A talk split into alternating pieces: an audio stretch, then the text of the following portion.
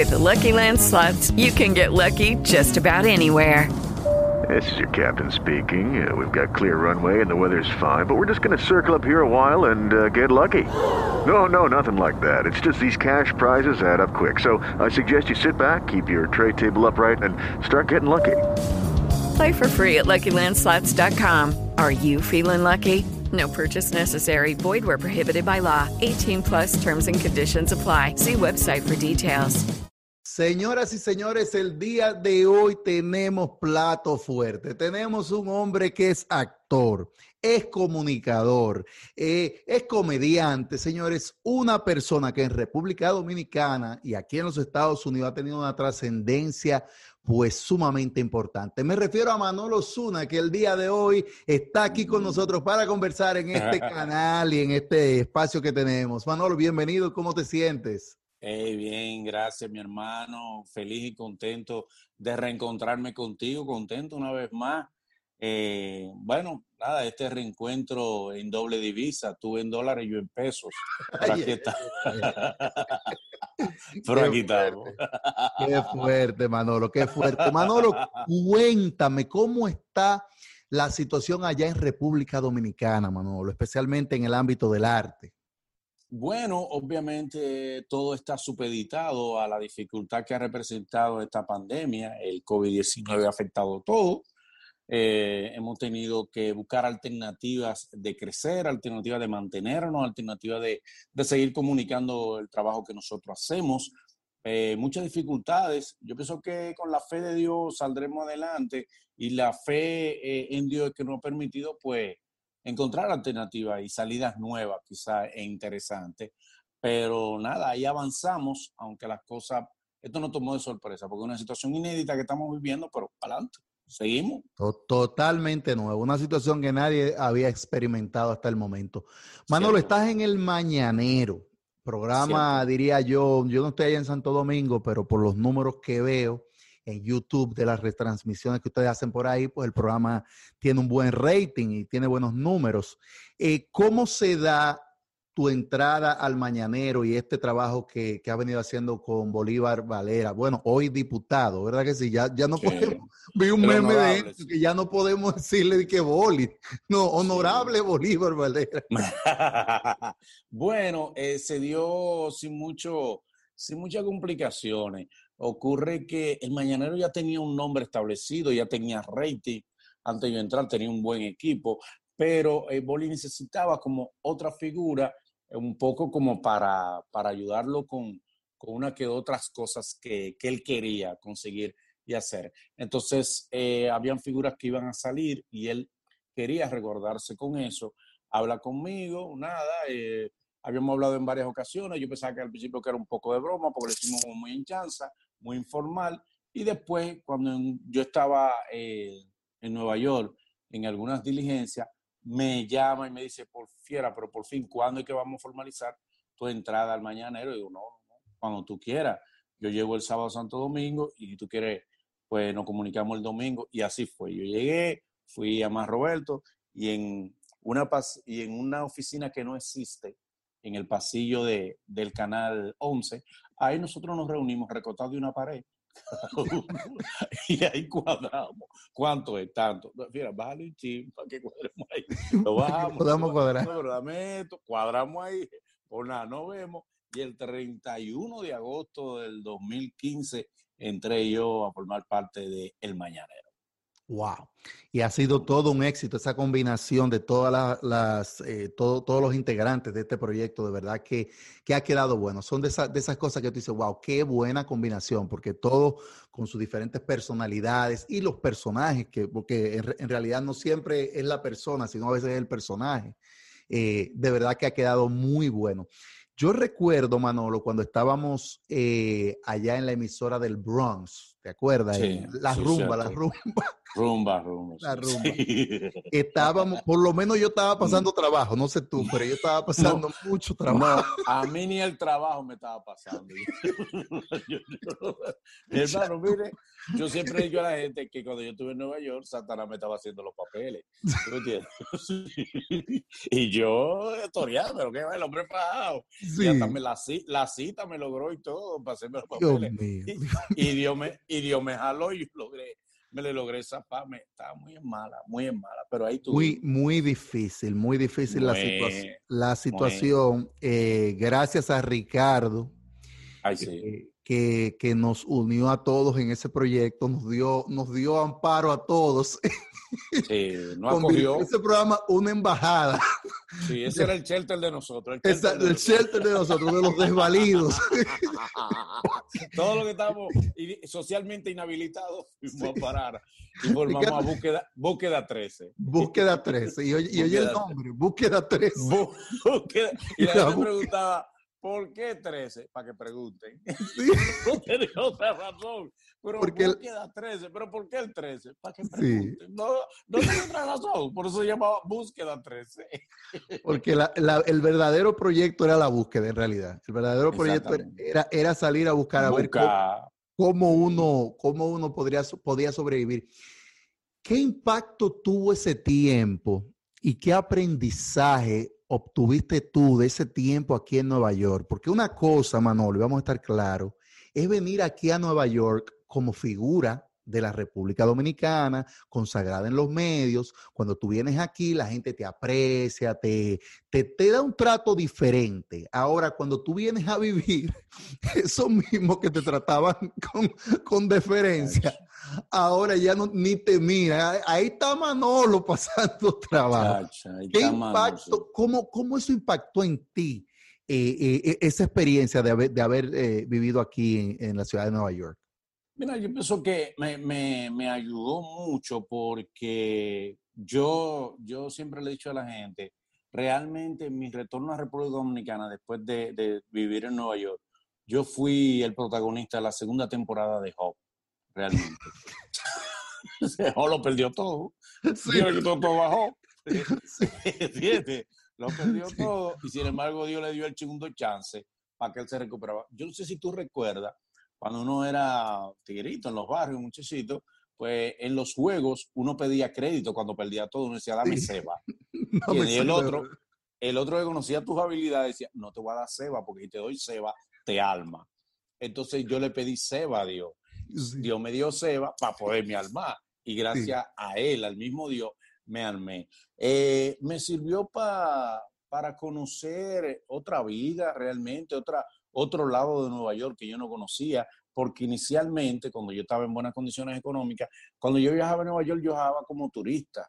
¿eh? Yo viajaba como turista, me hospedaba en un hotel, la pasaba bien. Pero ya cuando tú vas a vivir como eh, un inmigrante bucavida también, a meterte en la, en la fila de los codos, ¿eh? para tú abrirte paso, para poder, ahora que están usando los codos, pero es por el COVID, pero ahí era por, por vida, por subsistencia.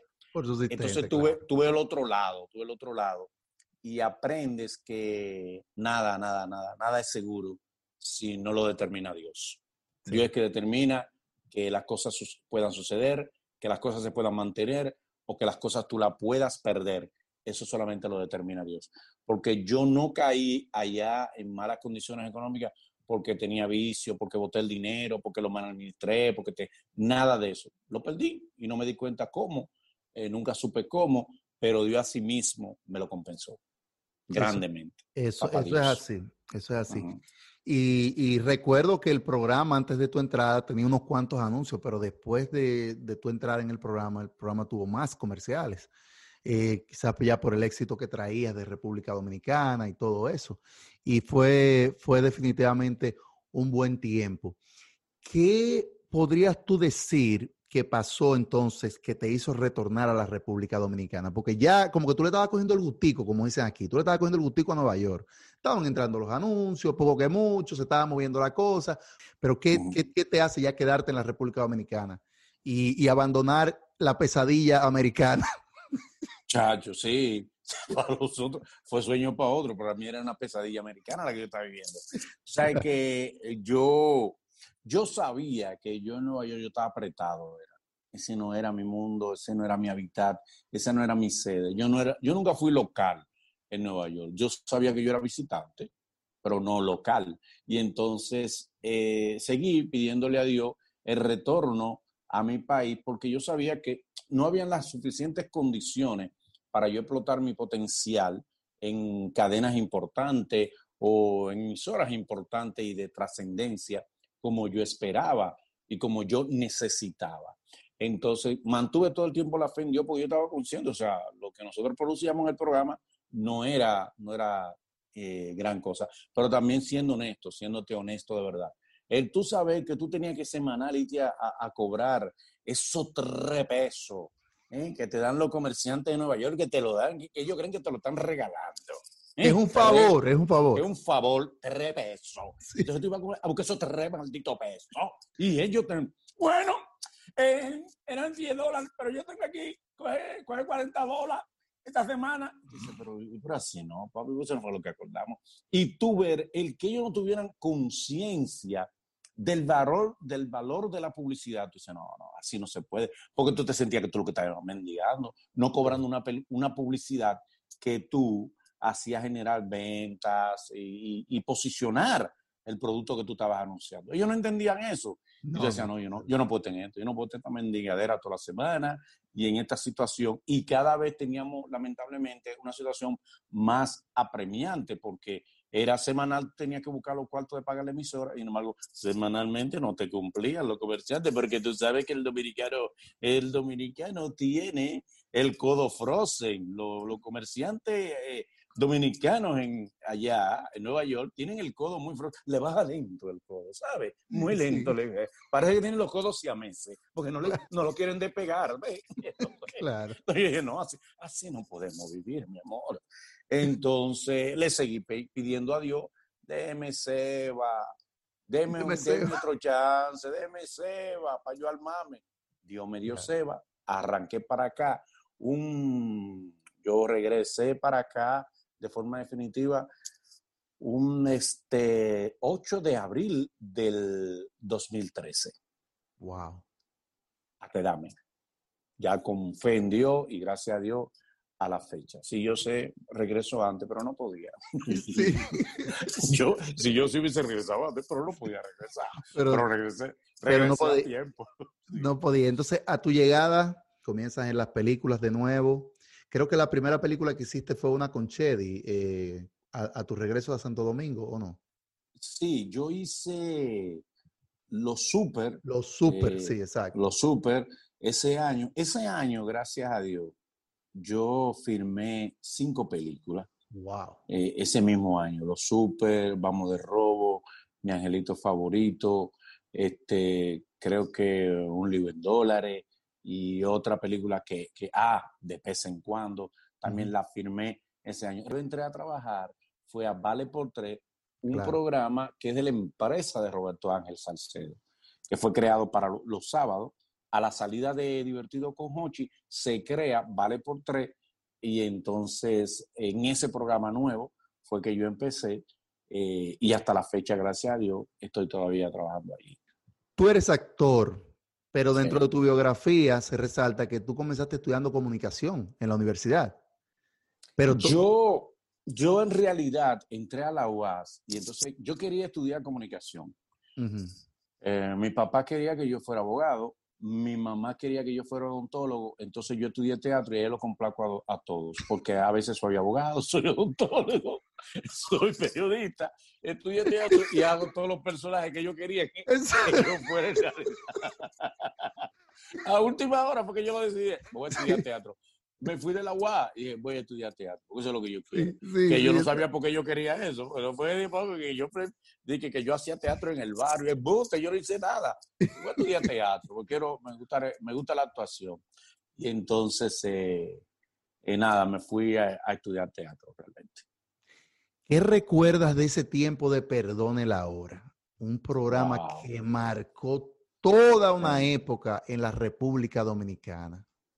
Este, bueno, perdone la hora, fue, óyeme, eh, eso fue, o sea que yo tengo la suerte, le doy la gracia a Dios, la bendición de Papá Dios, de que yo arrancado, eh, yo siempre he estado en programas de alto rating, a Dios la gracia. Pues yo arranqué en De Remate, y De Remate hizo historia en este país. Uno de los ratings más altos que programa alguno haya tenido en el país. Y entonces estuve en Perdone la Hora, y en Perdone la Hora el rating fue, era tan extraordinario que nosotros estábamos en vivo y a veces nos daba a las 2 de la mañana en vivo, porque nosotros entrábamos a hacer el programa después que se terminaba el juego de béisbol. No sabíamos a qué hora, después de la pelota. A la hora que terminara el juego, a esa misma hora nosotros en vivo arrancábamos. Recuerdo yo en Color Visión. Y nosotros inicialmente empezamos en Color Visión, era solamente miércoles, un horario raro, miércoles y jueves, porque se decidió, Color Visión decidió a la salida de punto final crear una franja de productores haciendo programas diferentes por día. Lunes y martes estaba El País de la Risa, que era un programa eh, cuya propiedad era de Corporán de los Santos. Los miércoles, entonces entrábamos, miércoles, jueves, entrábamos con Perdón a la Hora y los jueves estaba, los viernes, perdón, entonces estaba en otra onda con Socorro Castellano. Ninguno de esos programas llegaron al tercer programa y perdona la hora, después pasó, el, pasó a la semana completa y perdona la hora tuvo como, como 10 años. Eh, pero fue aquello, era apoteósico, extraordinario. Si yo en ese tiempo hubiese hecho show, me hago de cuarto. Porque, oye, el elenco hacía, eran demandados, el elenco hacía show de jueves, como que éramos los emboceros más pegados, éramos en ese momento, de jueves a domingo. Eso era show todos los fines de semana, pero, pero escándalo de show en todas partes, por todo el territorio nacional. Pero cuando eso yo no hacía show, al yo no hacía show, me perdí esa bicoca. pero nada. Se perdió ese menudo ahí. Dios, Dios me quería clase media, Dios no me quería rico. Sí, porque en, esos shows se, se coge una lucha, eso es oh, yendo para los pueblos, y, amaneciendo por ahí o regresando la misma noche, eso es. Óyeme, tú sabes lo que, yo recuerdo que en una ocasión, ya que al final yo hice unos cuantos shows, yo recuerdo que fui a unos cuantos shows ya en la postrimería, y recuerdo que vinimos una ocasión de Nagua un sábado en la madrugada. Hicimos nueve por nueve y nos volvimos ahí en la noche para Puerto Plata. Era así. Pero era una cosa extraordinaria. Eh, Perdón, la hora representó una, una etapa muy buena, una etapa interesante, una etapa muy fructífera para todos nosotros, eh, donde yo conocí, tuve el placer de conocer y de hacer, de conocer y de que me naciera un hermano me nació un hermano que fue Irwin Alberti en Perdona la Hora. Tremendo, Irwin, tremendo. ¿Tienes un programa o llegas a tener un programa en Telemicro? Una, sí. Un canal, ¿cómo te digo? Una potencia de canal, un, canal que tiene trascendencia en República Dominicana y aquí en los Estados Unidos, obviamente, eh, con los dominicanos que estamos aquí, pues eh, eh, es, es, un estandarte de canal. ¿Qué pasó ahí, Manolo? ¿Por qué sale el programa del aire? Bueno, la verdad, Manolo, no, no, no, la verdad. No, no, no, no, no, venimos aquí a hablar mentira, no venimos a hablar mentira. No, es que no es muy fuerte. Yo, a, mí el, eh, la aplicación mentira me la sacaron hace mucho. Yo te la tengo bloqueada, la, la aplicación mentira. Bueno, yo hablo en bute, pero no gratis. Yo gratis no, hablo gratis. Si hay que pagarme para hablar en bute. Ahora gratis yo no te hablo en bute. Entonces, ¿qué pasó? Hay una palabra que no está monetizando en YouTube y fue la que se aplicó en Telemicro. Nos azararon. Wow. A, a nosotros arrancan azarano de que nosotros comenzamos. Aquella bulla de la oferta de la jipeta, que todo eso era cierto, excepto que nos exageraron el dinero y que nos habían dado 3 millones, no dan 3 millones, yo he sido socio de comedia, pero, no nos dieron 3 millones. Muy bien, el acuerdo era bueno, excelente, y el horario era bueno el que negociamos, pero nunca arrancamos en el horario que nosotros acordamos. Ah, arrancamos facturando. El acuerdo era que el programa fuera a las 10 de la noche. Arrancamos a las 10 y 45. después, arranca, después a las 11. Después arrancamos a las 11 y media. Después a las 12 de la noche. Y después a las 12 y media. Y oye, ni los murciélagos ven un programa a las 12 y media de la noche. En Nueva York salía. Nueva York no duerme. Pero tampoco se levanta temprano. Entonces, en Nueva York el programa salía a la una y a la una y media de la mañana. Mm, la, increíble. Empezamos muy enfacturando y comenzaron un grupo de comediantes a Zara, Zara, Zara, y medios de comunicación, que hoy somos amigos porque no hay de otra, a Zara, Zara, a acabar, a entrarnos, a criticarnos. Óyeme, fue para mí una de las etapas más feas de mi vida, más angustiosa, más dolorosa de mi vida. En esa jipeta yo yo, yo sufrí mucho. Yo, sufrí, yo sufría de, de gastritis y tuve una recaída, eh, fruto de la tensión, del estrés. Fueron unos, para mí esa fue una de las etapas más dolorosas que yo quisiera borrar de mi vida, honestamente, borrar de mi existencia. Ahí, bueno, nos sirvió para conocer los falsos amigos, los comediantes mala gente, ahí descubrí cuánta gente mala gente, envidiosa, eh, cizañero, sedicioso, eh, descubrimos. Descubrí en medio de comunicación de gente que hoy son emblemáticos en el país, muy chévere, con uno agradable, pero que nos dieron mucha piña también, mucha piña. Porque lamentablemente nuestra clase de comediante, por eso yo me mantengo muy, muy distante, es increíble. Tú quieres tener enemigos cuando tú haces un programa nuevo de, de, de humor, los primeros enemigos son los comediantes se sientan a acabarlo. Una vaina increíble. Yo le decía a ellos, pero yo me pregunto, si hay un programa nuevo de humor, ¿no se supone que una nueva fuente de ingreso para otros comediantes en el que tú puedes entrar? Se supone. Porque si ponen ahí una película, tú no vas a trabajar en una película enlatada que ponen ahí. Pero ellos no entendían eso. Yo entendía, bueno, si está fulano ahí, vamos a marcharle y se encargaban un grupo, sobre todo entre mí, hay una sede de mala gente ahí. Ay, mamacita, cuánta gente mala gente ahí adentro. Y nada, ahora debo reconocerlo, nos azararon, se dedicaron y se le dio, se le dio y ¡cam! No llevaron Royce. Royce. Wow. Eh, eh, se lo llevaron. Es una cosa increíble, es una cosa, es una cosa increíble. y es como tú dices, la clase obviamente de los, tanto de los comunicadores como de los comediantes, siempre, siempre, siempre. Nos estamos pisando la manguera, como se dice aquí. Fue increíble eso. Siempre increíble. La manguera y, no, y no, hay, no hay forma de echar hacia adelante. Ser honesto, o sea, realmente ha cambiado mucho la mentalidad del dominicano, ha cambiado la mentalidad de muchos comediantes. Hay una generación de, de mm. comediantes más unidos, solidarios, y realmente eso ha cambiado mucho, de verdad. Gracias a Dios ha cambiado, como ha cambiado mucho la comunidad dominicana en, en Nueva York. Estamos cambiando favorablemente, gracias a Dios. Sé que te, testimoniarlo de verdad. Sí, definitivamente. Yo, por ejemplo, con lo de eh, el programa en el que tú estás y eso, yo veo una nueva forma de trabajo. Eso es eh, increíble, sí. Porque lo que se usaba antes, antes era que tú en cámara era una cosa y había un compañerismo en cámara. Si apagaban esas cámaras, iban a comerciales, nadie hablaba con nadie. Nosotros, por ejemplo, se da un caso, perdón, se, da un caso paradójico, por ejemplo, en el caso de, del Mañanero. Nosotros discutimos y, nos criticamos entre nos, en el aire unos con otros y nos señalamos cosas y nos contradecimos. Sin embargo, nosotros somos muy unidos. Y nada de eso es real. Todo eso es parte del show. Porque el, el, Mañanero es un reality de radio. Es un reality realmente radial. Pero cuando alguien osa agredir a uno de nosotros, todos le caemos en, como los pavos en trulla. Encima, mira el caso ahora que pasó con Boli cuando fue criticado por un doctor y otra persona. Nosotros lo defendimos porque Boli, cuando nosotros, uno de nosotros es agredido, Boli de lo primero también que nos defiende y protege a, sus amigos, a sus compañeros, o como tú quieras ponerlo, pero nosotros somos muy unidos en eso. Y eso hace una, eso hace una gran diferencia. Gracias, lo, ayuda en, lo, que es los medios de comunicación.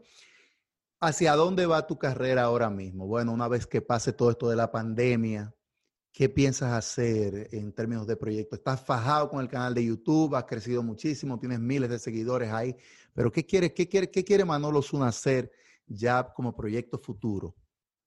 Mira, a mí me gustaría, honestamente, o sea, que yo todos los años, yo, siempre estoy proyectando, pensando hacia adelante, hacia más cosas. Eh, me gustaría, obviamente, tirarme al pasito para el Teatro Nacional otra vez a, a buscar fecha porque yo todos los años he acostumbrado, gracias a Dios, a producir una obra de teatro y hacerla. La escribo, tipo Robertico, la escribo, la dirijo, la produzco, la actúo.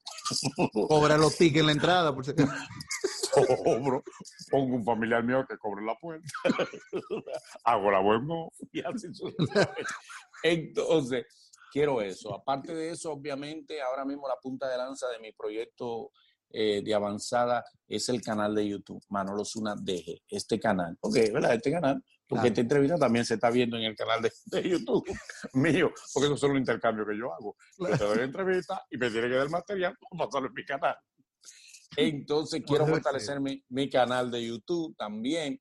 Eh, fue algo que yo entendí que tenía que hacer porque yo tengo un tiempito trabajando en el Mañanero y todo el material que se produce en Mañanero es para el canal de YouTube del Mañanero. Y entonces yo quería tener una, una voz propia en términos digital. ¿Por qué? Porque hay una realidad. La realidad es que la comunicación se está dirigiendo mucho hacia lo digital, en inicialmente digamos que como alternativa, pero proyecta que sería una comunicación paralela o superior a lo que son los medios de comunicación convencionales.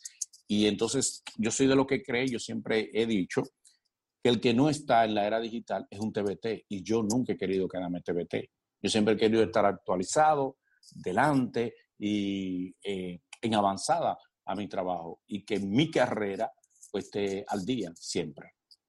Sabes que antes de hacerte la entrevista estaba haciendo algunos research, como se dice en inglés, estaba investigando alguna información, googleando alguna información tuya y me parece interesante que tú casi no hablas de tu esposa en público, o sea, no, no siempre tratas de cuidar esa parte, pero me tropecé con que tú hiciste una obra eh, con tu esposa, con Helen, ¿verdad? Llegaste a hacer una obra en el, eh, en, de teatro. Sí, sí. Con tu esposa, básicamente. Y, dijo, y dije, wow, fíjate qué chévere. Ella también es actriz.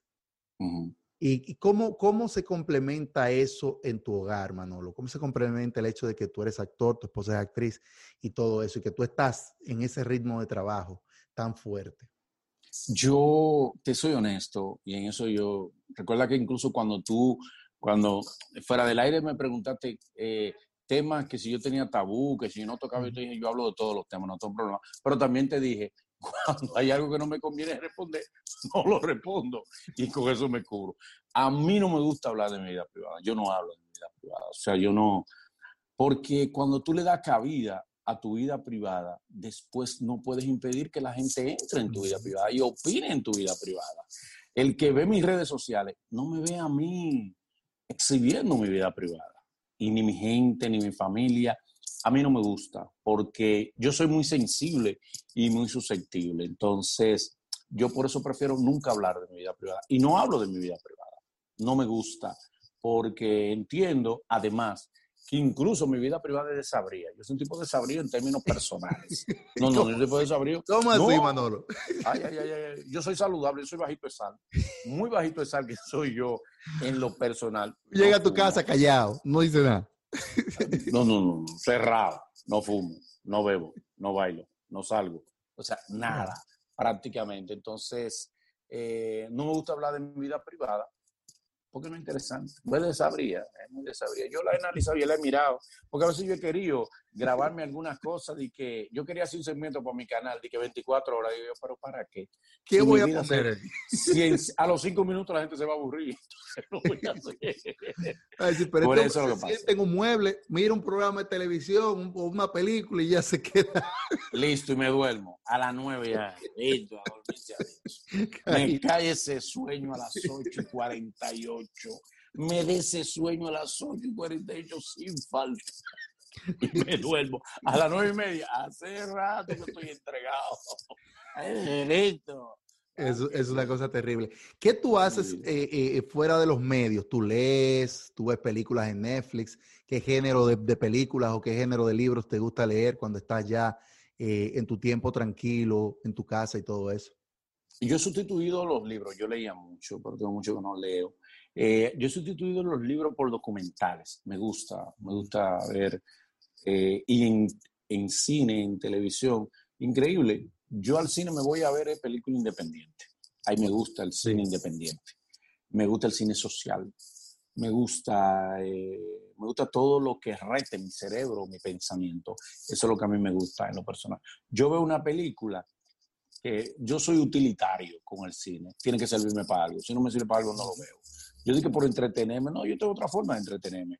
Eh, yo me gusta ver documentales, me gusta ver películas, eh, como te digo, de corte social, cine independiente, me gusta. Y, sin embargo, como cosa extraña, no oigo música.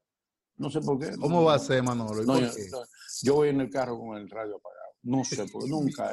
Yo, no, yo, no, yo puedo viajar de Santo Domingo a, a, Pedernales, a la frontera, con el radio apagado. No, yo no, tengo, no, no, yo no tengo problema con Hay gente, no, yo tengo que oír música. Yo no, yo no me doy cuenta. A mí se me han dañado los radios porque no lo prendo. Porque no lo uso. Pues no lo uso, entonces él se daña. Pero, y si, si hay música que me gusta, por ejemplo, me gusta la música social, me gusta la música eh, Silvio Rodríguez, Pablo Milanés, este, um, Ana Belén, este, los Guaraguao. Esa es mi línea, eso es lo que a mí me gusta. Pero yo sé que eso no gusta y eso es aburrido. Pues, exactamente. Yo, yo, yo, creo que si tú encuentras un long play de los Guaraguao en este tiempo, tú eres dichoso. Yo creo que por ahí, por el mercado modelo, una vez vi un señor que tenía long play de eso. Pero él, lo, vendía, ya yo creo que para decoración. Había un programa que hacía Juan Tealle que se llamaba Las Favoritas de Juan Tealle. Ah, Entonces yo lo oía, yo lo acechaba y yo grababa lo que la canción que él, ponía. Pues yo sabía que eso no aparece, o sea, no aparece en ese tipo de, de canciones. Yo lo grababa y después tú me oías a mí y a veces como yo grabo, yo soy bueno grabando malo muy bueno, yo estoy grabando mal. Y edito, pésimo, peor. Y entonces, tú me oías que yo grababa la favorita de y después yo oía un pedazo de la canción donde hay hablando. Eh, porque yo lo grababa mal, pero lo grababa y lo escuchaba. Definitivamente, definitivamente, Manolo. La verdad que es, es un gran, una gran bendición, de verdad, compartir contigo. Y hablando de bendición, Manolo, yo sé que en lo espiritual, tú has tenido tus experiencias con Dios y eso. ¿Tú podrías hablarme un poquito de, cómo ha influido Dios en tu vida? Eh, ahorita hablabas de cuando estabas en, Nueva York y hablabas de todo ese proceso y en varias ocasiones dijiste que, que Dios, que siempre le a Dios y todo eso. Eh, ¿qué, ¿Qué representa Dios en tu vida y cómo es tu relación con Dios? Yo soy mi coach, realmente. Yo me cochea todos los días. Yo yo oro todos los días. Antes de comer yo tengo que orar. Todos los días yo oro. Cuando yo despierto, lo primero que yo hago antes de levantarme es orar. Darle gracias a Dios por el día que me dio, por la salud que me da, por la familia que tengo, eh, por mis amigos, darle a Dios por mi trabajo, por mi salud. Yo le doy gracias a Dios. Yo vivo el día entero dándole gracias a Dios. Yo tengo una relación muy personal con Dios, una relación muy a mi manera. Yo le he dicho a la gente cuando me dice, ¿tú eres cristiano? Digo, yo soy cristiano liberal. ¿Por qué? Pues yo soy un cristiano independiente. Yo me congregaba, hace un tiempo que no me congrego, pienso volverlo a hacer porque me gusta, eh, pero creo en Dios por convicción. No, yo no creo en Dios de que por miedo, es por superstición. Digo, hay que cogerle miedo, hay que tenerle miedo porque Él es el dueño de todo. Eh, sí. Él es infalible, ¿no? Pero Dios es un Dios de amor. Dios no, Dios no te atrae con miedo, Dios te atrae con amor.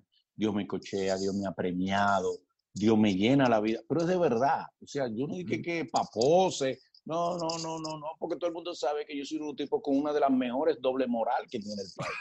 Yo, yo tengo una doble moral exquisita y todo el mundo lo sabe. Soy objetivo cuando me conviene y cuando no me conviene, soy subjetivo. Entonces, entonces, pero el término de Dios es de verdad. O sea, la relación con Dios es verdadera, me siento bien, Dios me premia, Dios me bendice. Incluso yo tengo una, una autoterapia que yo me doy cuando tengo dificultad. Cuando yo tengo un momento difícil, yo lo que pienso es, Dios me ha sacado de peores y Dios siempre me da un, le da un final feliz a mi situación. Entonces, voy a confiar en Dios. Yo me entrego, me confío en Él. Digo, yo confío en Él porque Él siempre, a cada situación, a cada dificultad que yo tengo, Él, él le da un final feliz, un final a mi favor o un final de enseñanza para mí, para que yo pueda crecer. Eso, eso, eso es así. Manolo, de esas entrevistas que tú has hecho ayer en el Mañanero, hay, una, hay unas cuantas que me llaman la atención. Pero Manolo, ¿qué fue lo que pasó con la entrevista con Héctor el Father, el ex Héctor el Father, ahora Pastor Héctor Delgado? ¿Qué fue? Sí. ¿Qué fue lo que pasó? Que tú le entraste, fue que ese día el azúcar tú la tenías bajita. ¿Qué fue? ¿Qué fue lo que pasó? Que tú le entraste como la Congo. Fue un desayuno que te comiste y.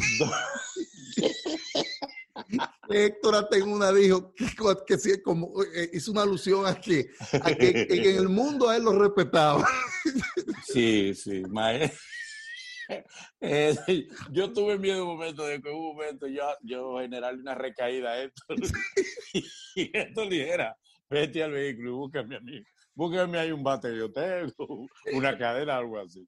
No, lo que ocurre es, eh, vean qué pasa, yo me voy a hacer la película que yo vi. La película que yo vi, Héctor no debió hacerla. Porque la película se encarga de esconder lo que, de lo que Héctor hizo. En vez de ser una película sobre su vida, para que él ve, la gente viera lo que fue su vida. No, en la película se encarga de esconder lo que realmente fue su vida. Entonces, yo decía, pero Héctor, entonces de qué que tú tienes, si tú, yo le preguntaba, ¿hiciste tal cosa? No, no la hice. ¿Eh, ¿Fumaste? ¿Hiciste? No. Eh, ¿Diste batazo? No. ¿Le, diste un tiro a una gente? No. Eh, ¿Qué sé yo? ¿Le diste una, una pecosa a una gente? No. Entonces le pregunté, Héctor, entonces de qué que tú te arrepientes? O sea, tú, tienes un motivo, el arrepentimiento tiene una razón. Entonces, ¿cuál es el pecado que cometiste?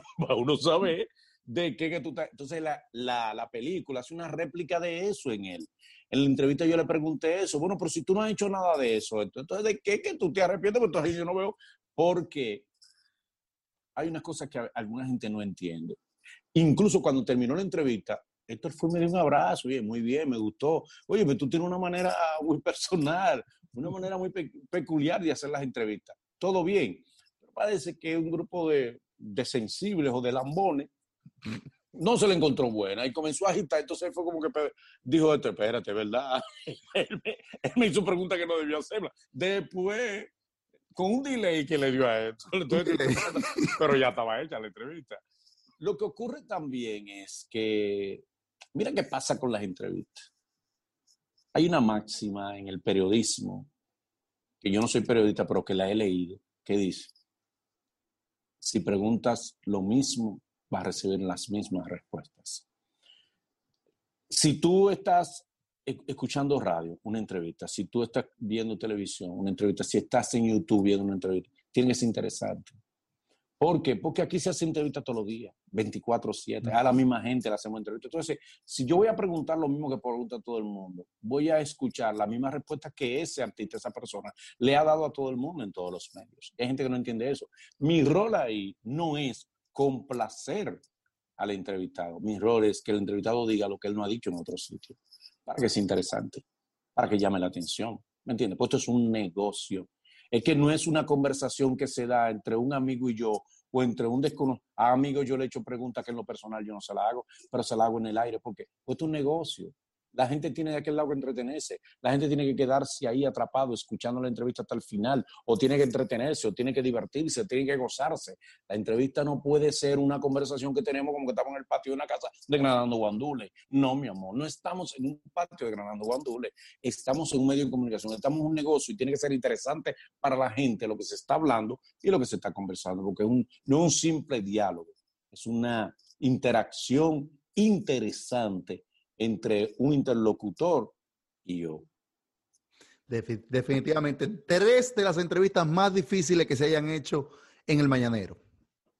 Bueno. Difíciles, que, que tú digas, oye, yo estaba loco porque, porque se acabara esto. o sea que hay artistas que van a no decir cosas, pero anteriormente, pero van con la intención de decir y después que están en el aire, te saltan con otras pero ahí pasa con alguna figura. Yo pienso que una de las más incómodas fue la que le hice a, al nieto de Trujillo, porque, porque tú sabes cómo es la multimoral, como yo digo que hay en este país. No la doble, multimoral. No, no, no hay doble. Aquí hay multimoral que hay en el país. Entonces, un país con una multimoral, algunos me desearon la muerte, me insultaron por DM y todo eso. Porque yo le pregunté una, la verdad, y entre la pregunta yo le dije, ¿cómo es posible si tú, si su abuelo se llevó lo mejor de este país, un ladronazo, un delincuente, un asesino, fue Trujillo, ahora tú vengas a aspirar a la presidencia cuando tú no has hecho nada por este país. Exacto. Tú no has hecho nada por este país. Como hay gente que no hacen nada por el país de un momento a otro, ellos aspiran a un cargo, pero no han hecho nunca. Eso es personal, es un capricho con lo que yo no estoy de acuerdo. Entonces, nada, eh, él sí fue suelto, pero sus láteres, eh, pues no, me, me, me, agredieron verbalmente muchísimo, pero serví la, eh, recibí la solidaridad de gente como Marino Zapete, como gente como Lecono Divo, y un grupo de gente me dijo, qué bueno que le dijiste la verdad, igual como pasó con también con Amarante Baré. Eh, sí, sí. Ahí que yo, le, que yo le pregunté a él si me podía decir cinco ladronazos que hay en el PLD, que él lo conoce. Los ladrones más grandes, porque él sabe, yo le dije, usted sabe que había un grupo de amigos de usted que estaban en chancleta, después salieron con jipeta y hasta con aviones. Y usted lo conoce. Alguna gente se sintió mal, eh, lo atropellaste, y así. Eh, una entrevista, otra entrevista incómoda un poco fue con, con Amara, Amara la Negra, porque al principio a ella el estilo le chocaba entonces un poco Después también un poco que le chocó el estilo con Georgina Dulu. Eh, como que venga acá. Y eso, y Georgina como que se molestó y después me mandó unos reflazos por otra parte. Parece mi trabajo. Ese es el trabajo de tú lograr, porque yo no lo hago para regodearme, yo no lo hago para exhibir, para hacer un fronteo intelectual. Yo no hago fronteos intelectuales en mis entrevistas. Yo, en, en mi encuentro, porque yo no soy un entrevistador. Yo me encuentro, te, hago preguntas. Lo primero que me llega a la mente, yo no la planifico, lo primero que me llega a la mente, yo te lo pregunto, porque yo no soy un científico de la entrevista, yo no soy un comunicador, yo soy actor comediante, pero no soy un comunicador. Pregunto ahí lo que yo entiendo que pueda ser interesante para la gente. Definitivamente. Eh, entonces, eh, recientemente en esta semana en la que estamos, creo que ustedes cerraron esta semana con la visita de un gran filósofo eh, dominicano. Sí, sí, sí. Sí, sí, fue un programa extraño. A ese programa va, fui a Luis Abinader una vez y ahora nosotros cerramos con Wellington eh, Q. que pasado de todo. Ese programa no tiene, no tiene parámetros. A veces el agüero dice, dentro del programa, este programa no sirve, porque este programa, este programa es loqueteado. Y parece un programa donde no viene el dueño. el programa es así de espontáneo, sí. sí dice, dice ese gran filósofo que lo mejor que él tiene para darle al público es el mismo. Sí, que yo le voy a dar lo mejor de mí. Lo mejor de mí es, soy yo mismo. Es verdad, él es lo mejor de él. Óyeme, oye, no, y se ríe. Y, y, y, lo, lo, más duro es que él se ríe porque dice la expresión. Porque, eh, ¿qué pasa con Wellington Q? Wellington Q eh, es un loco asintomático. Él, no siente que él es loco. él no lo siente. Él no se da cuenta que él es loqueteado. Porque, porque yo soy otro loco. Pero yo te consciente, soy loco. Exacto. Pues yo sé que yo, soy, yo tengo mi pinte loco. Yo tengo mi, yo tengo mi, mi me da mi bajón de locura de vez en cuando. pero yo estoy consciente. Pero Wellington no está consciente. Pero él es asintomático. él es asintomático, un loco asintomático, no se da cuenta. En el tema político, en el aspecto político, ¿cómo percibes tú esta victoria obtenida por Luis Abinader y su partido eh, en la República Dominicana en estas elecciones que recién acaban de, de pasar? Y te voy a decir algo que quizá poca gente han dicho, modestia aparte, pero es verdad. Yo pienso que la realidad no fue tanto que Luis ganó, fue que el PLD perdió. Perdió porque el país entero estaba harto del PLD. Demasiados ladrones juntos en un solo sitio. Se estaba robando Mansalva. Él estaba harta del PLD. PLD estaba Pero se estaba robando sin control. Y ya, a Mansalva. Pero robando como, El PLD estaba un punto y se robaban lo de ellos mismos. Ellos, ellos, ellos se robaban lo de ellos.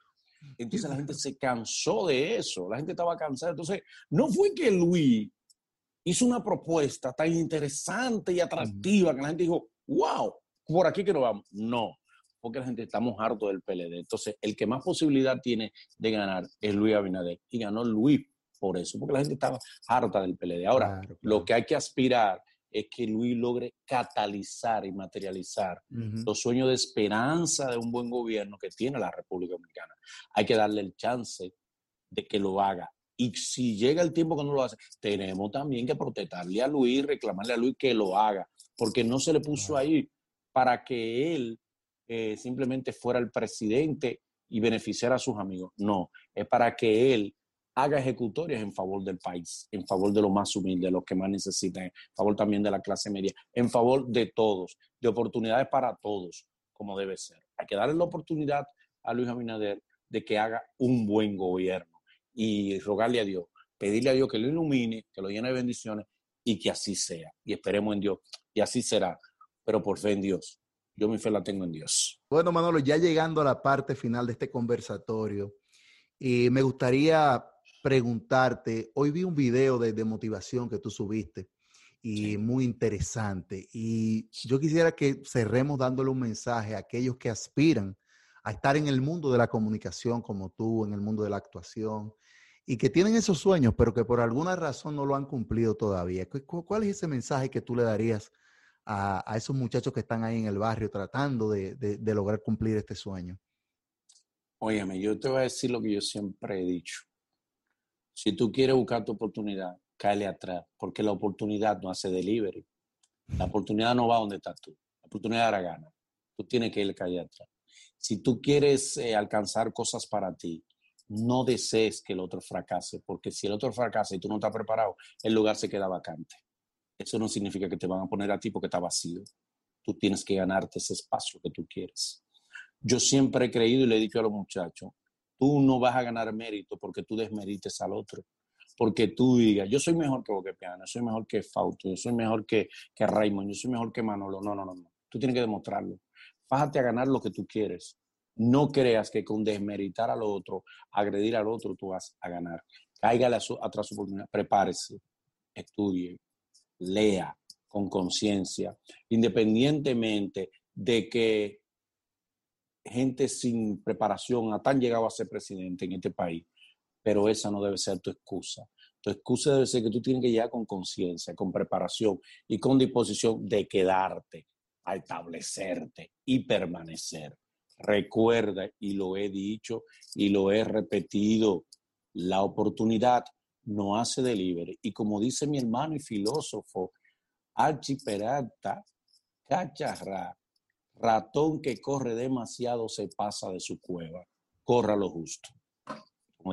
Amén, definitivamente. Bueno, el día de hoy hemos conversado, señores, con Manolo Osuna. Una interesante entrevista, muy buena. He dado una de las mejores entrevistas que he dado en mi vida. Me voté, tuve espectacular, tuve fantástico. No disparateate, como dice el Lagüero, no disparateate. Doy, doy mi disparate porque ese es mi fuerte. Yo, en disparate ahí es que yo soy bueno. y mi padre disparate. No tiene para adornar, para llenar, para adobar el momento. Eh, pero, pero me la comí, que es lo importante. Definitivamente. Bueno, gracias Manolo. Y ustedes recuerden seguirme en todas las redes sociales como soy Max Acosta. Y sigan a Manolo también, señores, en su canal de YouTube. Y este canal de YouTube, por donde usted lo está viendo también, Max Acosta TV. Aquí estamos siempre trayéndole un contenido positivo, un contenido de motivación y de actualidad. Así es que muchísimas gracias y muchas bendiciones a todos. Manolo, ya tú sabes, despide de tu público una vez más. Gracias, gracias, bendiciones. Sigue, que sigan aquí en tu canal. Eh, qué bueno, mi hermano este reencuentro satisfactorio para mí. Y también síganme en mi canal, en este canal, pues está viendo en el canal de Max y en el canal mío, Manolo Zuna DG. En los dos canales, suscríbase, dele a la campanita para que le lleguen las suscripciones, para que le lleguen las notificaciones. Gracias, mi hermano. Gracias a ti. Bendiciones para ti, bendiciones para tu familia. Amén, definitivamente. Nos vemos en otro video, mi